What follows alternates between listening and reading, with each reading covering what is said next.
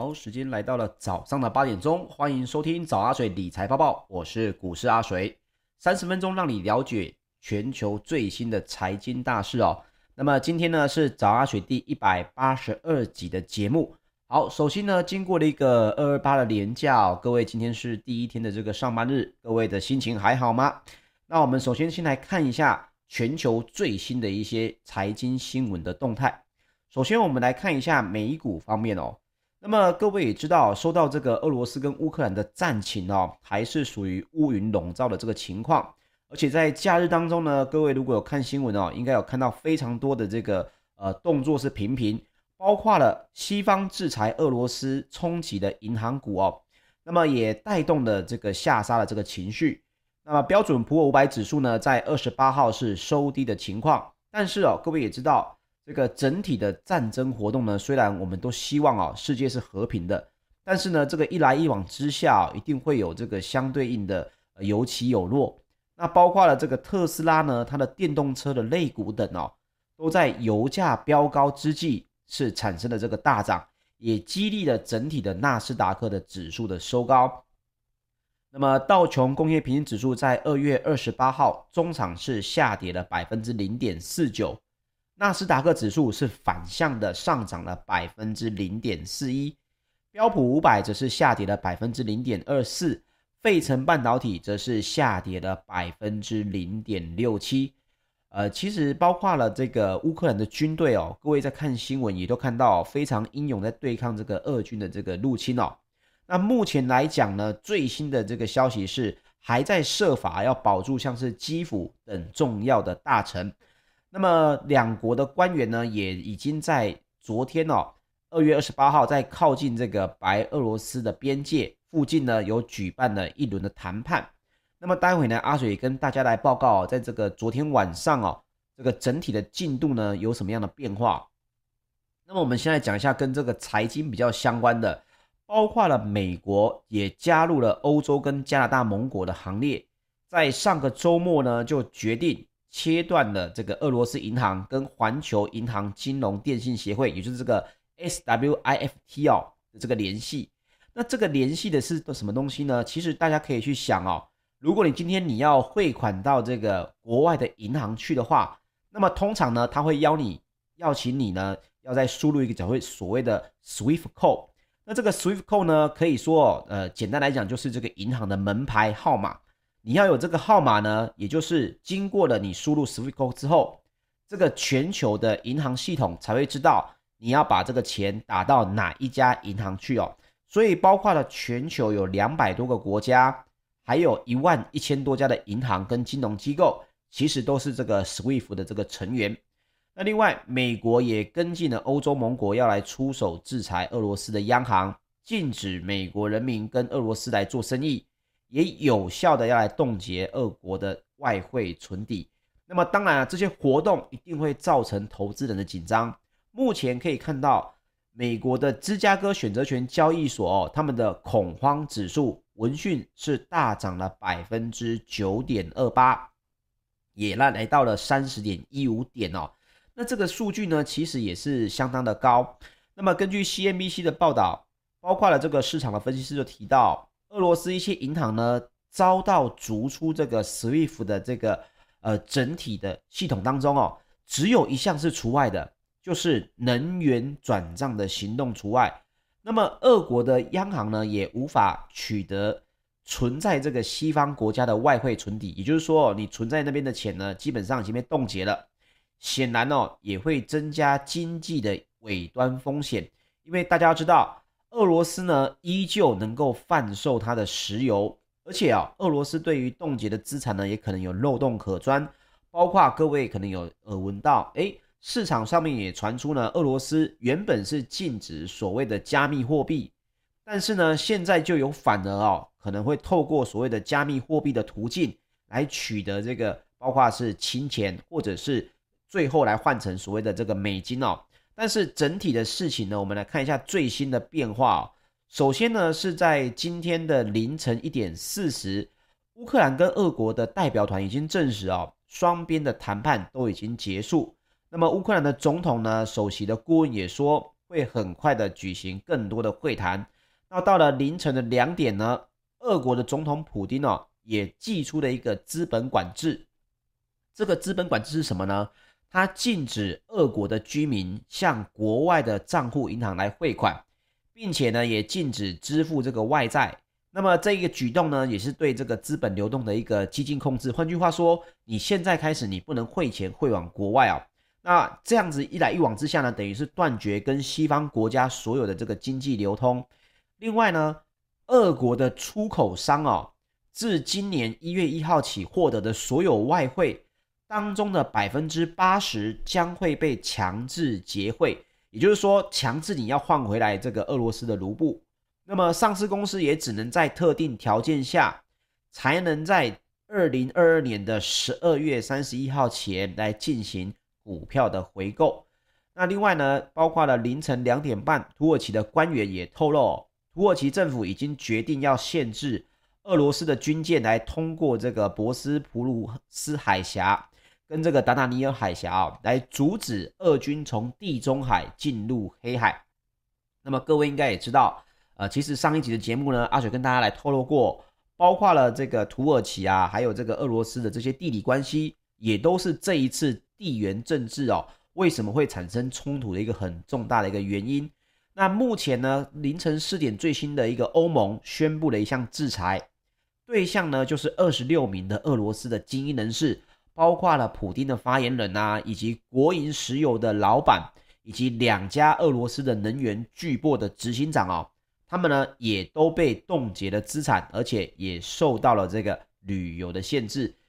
那么，其实讲一个题外话，阿水在收集这个资料的时候，我也看到了一些新闻哦，其实感到非常的难过啊、呃，包括看到有俄罗斯的这个平民哦，像是这个六岁的小女孩受到这个飞弹的这个波及，而失去了他宝贵的生命哦。其实那个时候呢，我是呃一度有点收集不了这个所谓的资讯哦，因为阿水自己也有。小朋友年纪呢也都是差不多的，其实看到这种新闻是非常的心痛哦。我们都希望啊、呃、可以尽快的这个结束，包括这个世界的纷争哦。那么当然啊，整体来说，现在大家的避险的需求哦，也会让整个债市呢非常的热络，包括了避险的需求也带动了美国的殖利率是大跌。各位知道，殖利率呢它跟这个债券的价格哦是呈现一个反比的关系。公债的价格呢越高，殖利率呢就越低。那现在看来呢，殖利率是大跌的情况，延续了这个上周四俄罗斯跟乌克兰冲突之后所走的一个走势。目前根据 CNBC 的报价就显示呢，纽约的债市在二十八号尾盘的时候，美国的十年期公债殖利率已经大跌了十二个基点哦，三十年期的公债殖利率呢也下挫了十个基点。那么殖利率大跌。最主要受到的问题呢，就包括了金融类股哦，所以呢，俄乌战争也对金融类股产生了一个反向的作用，因为原本大家也知道要升息了，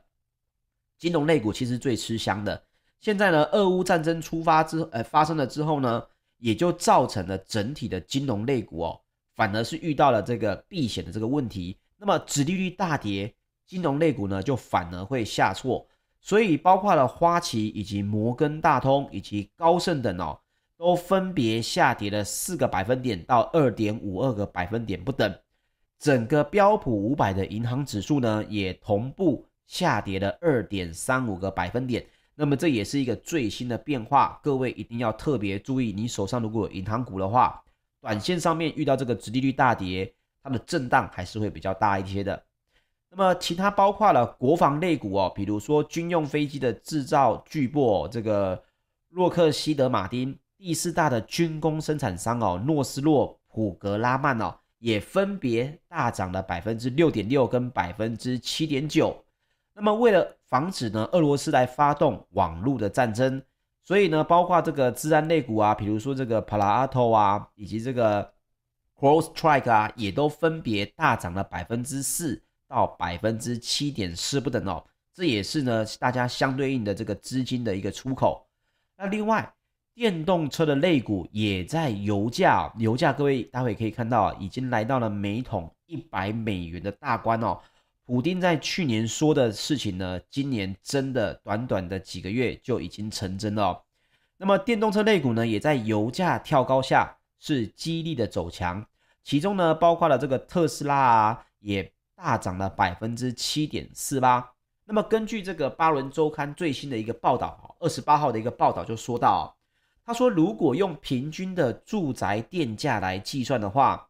特斯拉的电动车大概花十美元就可以充饱电。不过最近的汽油价格来计算的话，传统的汽油车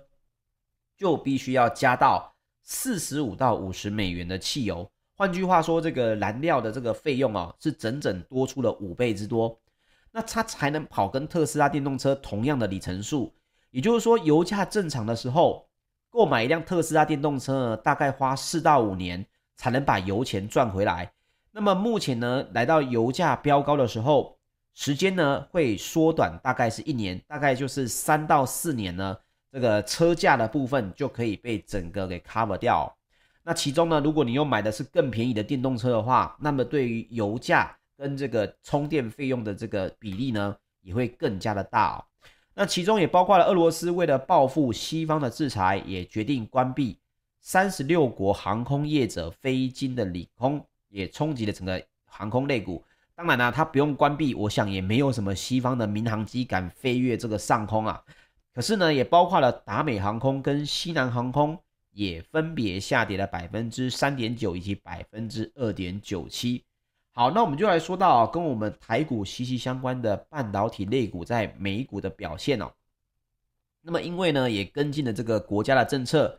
是要切断对俄罗斯的销售。但是各位也知道，其实本身呢，对俄罗斯的销售本来。这个整体的半导体哦，他们的消费数量呢就没有这么的多，但是情绪上还是会影响投资人哦。所以包括了台积电的 ADR、联电的 ADR 以及 Intel 呢，也分别下跌了百分之三点七九。而联电的 ADR 是下跌了百分之一点四九，Intel 则是下跌了百分之零点零二。那么不过阿水为什么要特别强调呢？这件事情我个人认为比较属于短线上的震荡呢。因为其实也包括了市场观察以及巴伦周刊的一个最新报道哦，呃，包括了他们的分析师在二十八号有发表了一个研究报告，就指出，现在呢，根据美国半导体行业协会哦 SIA 上周的一个最新的一个报告，俄罗斯的市场呢，其实仅占全球晶片销售额哦不到百分之零点一，换句话说呢，就是百分之九十九点九的销售哦都跟俄罗斯无关。另外，俄罗斯对全球电脑 PC 的出货量占比也不到百分之二，也就是说啊，百分之九十八呢都不是销往俄罗斯。对手机跟智慧机的出货也低于百分之二，伺服器出货占比呢是接近百分之一，汽车的出货占比则是接近百分之二。换句话说，不只是个位数的占比，同时它也是少于百分之三哦。全部的这个三 C 产品的销售。都小于百分之三哦，也因此呢，包括了这个市场分析师也认为，短线上面西方对俄罗斯施加的制裁跟出口的管制哦，对于半导体的终端市场，也就是包括它的产品哦，呃，手机啊、PC 啦，以及这个伺服器等，甚至是汽车哦，它对半导体终端市场哦，它整体的实质冲击呢，整体来说还是比较小的哦。所以这一点呢，也分享给各位。那另外，我们来分享一下欧股方面的一个最新消息。欧美呢，将俄罗斯逐出了这个 SWIFT 哦，环球银行金融电信协会哦。但是此举，这个杀敌一千也自损八百哦，让整体的银行呢，欧洲的银行股呢是惨跌的情况。那不过也大家也知道，因为俄罗斯跟乌克兰有举行举办了这个停火的谈判。也让泛欧指呢是稍微的收复了稍早的跌势，是以微幅下跌来做收，所以最新的泛欧 STOXX 六百指数只下跌了百分之零点零九，啊，收在四百五十三点一一点。原因是因为盘中泛欧指一度是暴跌百分之二，但是呢，投资人发现，哎，好像科技类股影响并不大。还有呢，国防类股呢，应该也会有所受益啊。所以资金目前是涌入了欧洲当中的科技股跟国防股，也使得整个走势是回稳的情况。不过大家也知道，目前看到最新的和谈五个小时之后，并没有达成协议，只有同意未来几天呢，在波兰跟白俄罗斯的边界会再再一次的举行会谈。不过与此同时，各位也不要这个掉以轻心哦，因为在和谈的当下，俄国呢还是持续的加大攻击的力道。乌克兰的第二大城哦，他们的住宅区已经传出了至少有十名的平民来因为这样子的攻击呢而有伤亡。另外，俄国也继续挥军哦，想要来夺下乌克兰的首都基辅。所以大家也知道呢，目前看到的是哦，包括呃连假当中的这个新闻，俄罗斯的总统普丁也下令了他们的核武要进行高度的戒备，甚至呢要撤出哦在欧洲的俄罗斯公民。也让市场呢是忧心的忡忡。整体来说，欧洲的银行股是暴跌了百分之五点七。不过，为什么欧洲的银行股会暴跌呢？主要是因为它对俄罗斯的曝险比较多。这跟台湾的金融股哦，这个整体的曝险程度是不同的。各位呢一定要做好功课，不要太过紧张啊，不要因为呃欧洲的银行股以及美国的银行股哦下跌呢而有所这个动作。比较没有明确的理由哦，包括了我们知道美股的银行股呢下跌，是因为大家的避险情绪让这个公债殖利率哦下滑。那么欧洲的银行股暴跌呢，它的原因呢，则是因为他们本身跟俄罗斯哦互险的部位是比较多，所以像是发新银行啊，以及其他的这个欧洲银行股哦，跌幅都在百分之九点五到百分之十四之间。换句话说，他们是真正的受损的，因为。本身就可能有在俄国有投资，那么包括这个投资的这个方式，你现在可能钱整个就要不回来，甚至呢原本有来往的这些呃管道呢，都通通会被截断哦，所以他们是属于实质上的受损是比较多的，这跟美国还有我们国内的这个银行类股呢，可能受到的风险是不一样的。那么另外，欧元区的货币市场呢，也调降对欧洲央行的这个升息预期。那估计呢，今年底将三升息三十个基点，低于上周的升息三十五个基点哦。那么高盛也预测，二零二二年欧洲的通膨将会飙升百分之五。那另外，俄罗斯跟乌克兰的危机也会让欧元区的 GDP 大概是减少百分之零点四。好，那最新的报告也说到了，英国的能源巨擘呢，BP 其实是俄国最大的。外国投资企业，那么现在呢，BP 也加入了反俄罗斯的行列，准备呢要来出清对俄罗俄罗斯国营石油商的这个持股哦，但是也是一样，伤敌一千自损八百哦，BP 也走低了百分之四，那其中包括了国防业者呢，他们的国防股票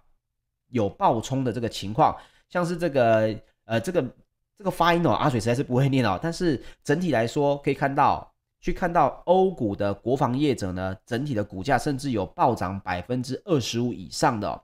那么，包括了德国的总理呢，肖兹就说，德国会大幅的提高国防预算，而且会来升至占经济产出的百分之二以上。所以，包括德国自己的国防商呢，股价也大涨百分之十到百分之十五之间。那么也不禁让阿水想象一下啊，会不会这个相对应的这种呃想法呢，也会影响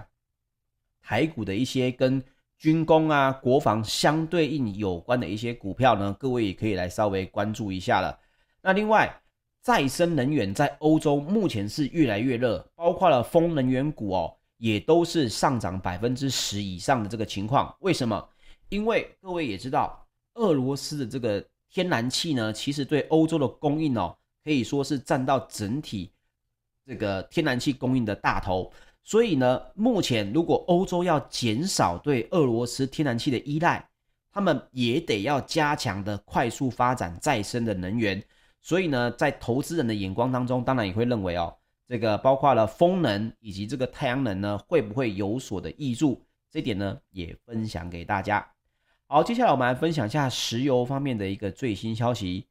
纽约商业交易所四月的原油期货在二月二十八号收盘是上涨了百分之四点一三，来到每桶九十五点七二美元。那么，另外欧洲 ICE 期货交易所周一到期的四月布兰特原油呢，已经来到了每桶一百点九九美元。那包括交易量哦比较大的五月合约，因为现在要换约的，要换到五月合约去了，也已经来到了每桶九十七点二六美元的新高价。所以呢，包括了这个西方国家啊，切断了这个俄罗斯的银行的这个在 SWIFT 的当中的这个体系哦，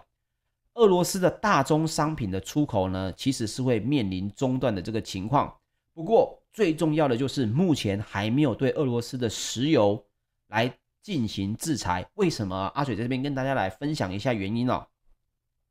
大家也知道，石油输出国组织跟它的产油盟国呢，简称 OPEC Plus，其实当中哦也有包含俄罗斯。那么俄罗斯的原油在二零二一年呢，它的年产量一天呢大概是一千零五十二万桶啊，一千零五十二万桶，这是每一天。那二零二二年呢？这个整体的俄罗斯的原油产量呢，还会再往上增加，来到了每天将近是一千一百零五万桶左右。那这个数字呢，各位可能没有什么概念哦，一千一百零五万桶到底多还是少哦？整体来说，我们如果来看美国的能源部报告，美国产油最多的是他们的七大页岩层。那么在二零二二年的三月呢，美国大概也就只能增加到。八百七十万桶，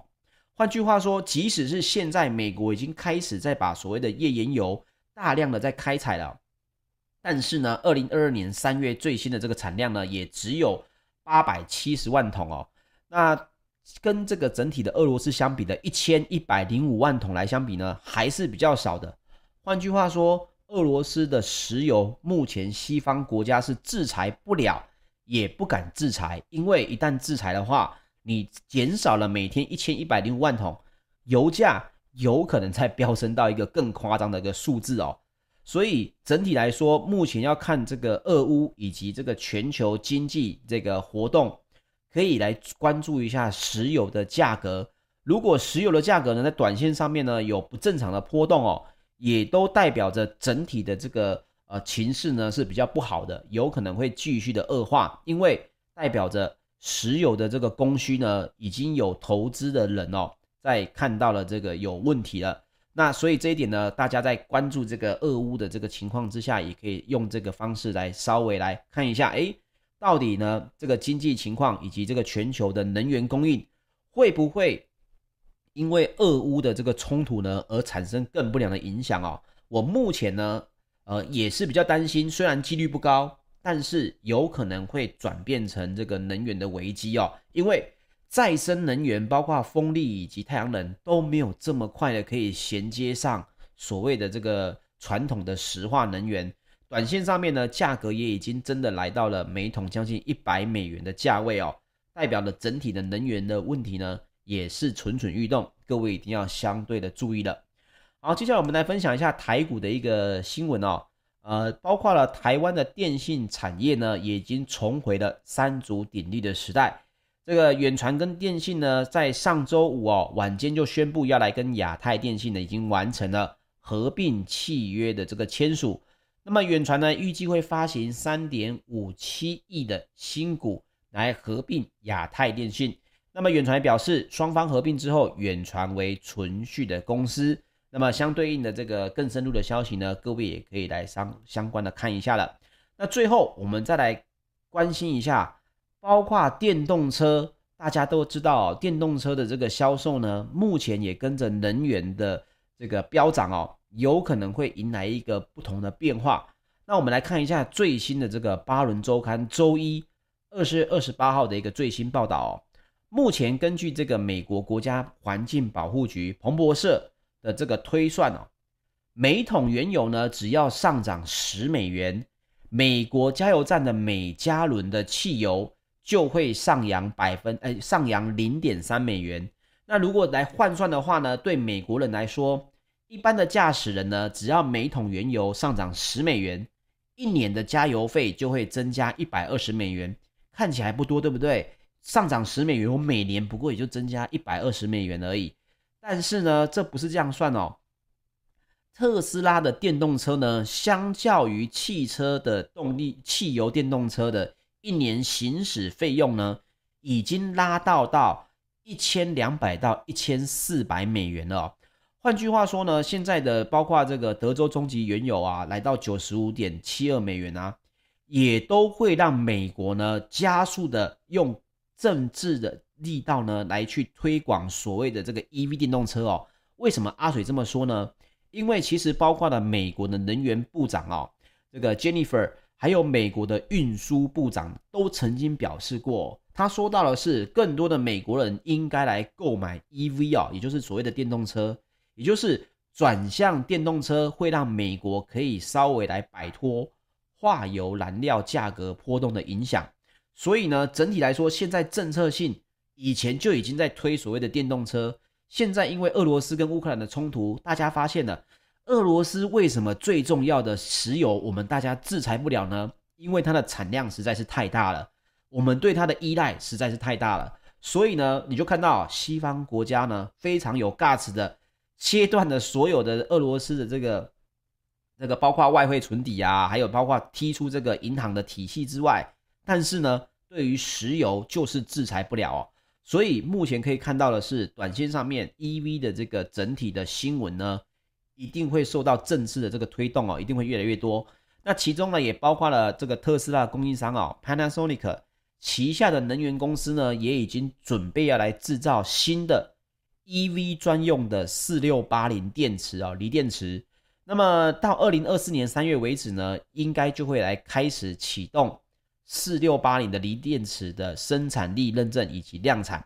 那么特斯拉也曾经表示哦，为什么这个电池很重要？因为四六八零这个电池可以让电池的成本直接减半。那也预估二零三零年年底电池的产量。将会因而增加几倍呢？这个数字大家听了一定会吓一跳。二零三零年电池的产量将会因而增加一百倍哦，一百倍哦，这是特斯拉所说的一个方式哦。所以特斯拉执行长啊，这个埃隆·马斯克呢，一月的财报电话上面就显示，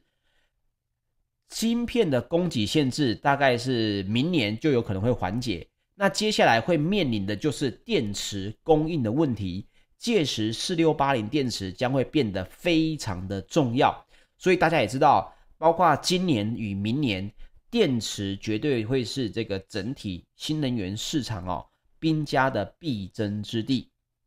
所以整体来说，特斯拉呢也已经是连续第三个收交易日呢收高，周一哦也大涨了百分之七点四八，虽然还没回到一千美元，来到了八百七十点四三美元。但是呢，三天的累积涨幅哦，已经来到了百分之十三点九喽。OK，所以整体来说可以看到，我们虽然希望哦，真的这个俄乌冲突可以赶快的落幕，不过相对应的变化呢，大家也要了然于心，包括了能源以及电动车以及对于半导体的影响等呢，还有银行类股的变化冲击等，各位应该都要来知道一下喽。OK，以上呢就是本集的节目内容，谢谢大家的收听。那我们明天呢，呃，也会来准时的来跟大家来分享早安阿水。要听重播，请到 YouTube 搜寻股市阿水喽。谢谢各位，我们明天早上再见，大家拜拜。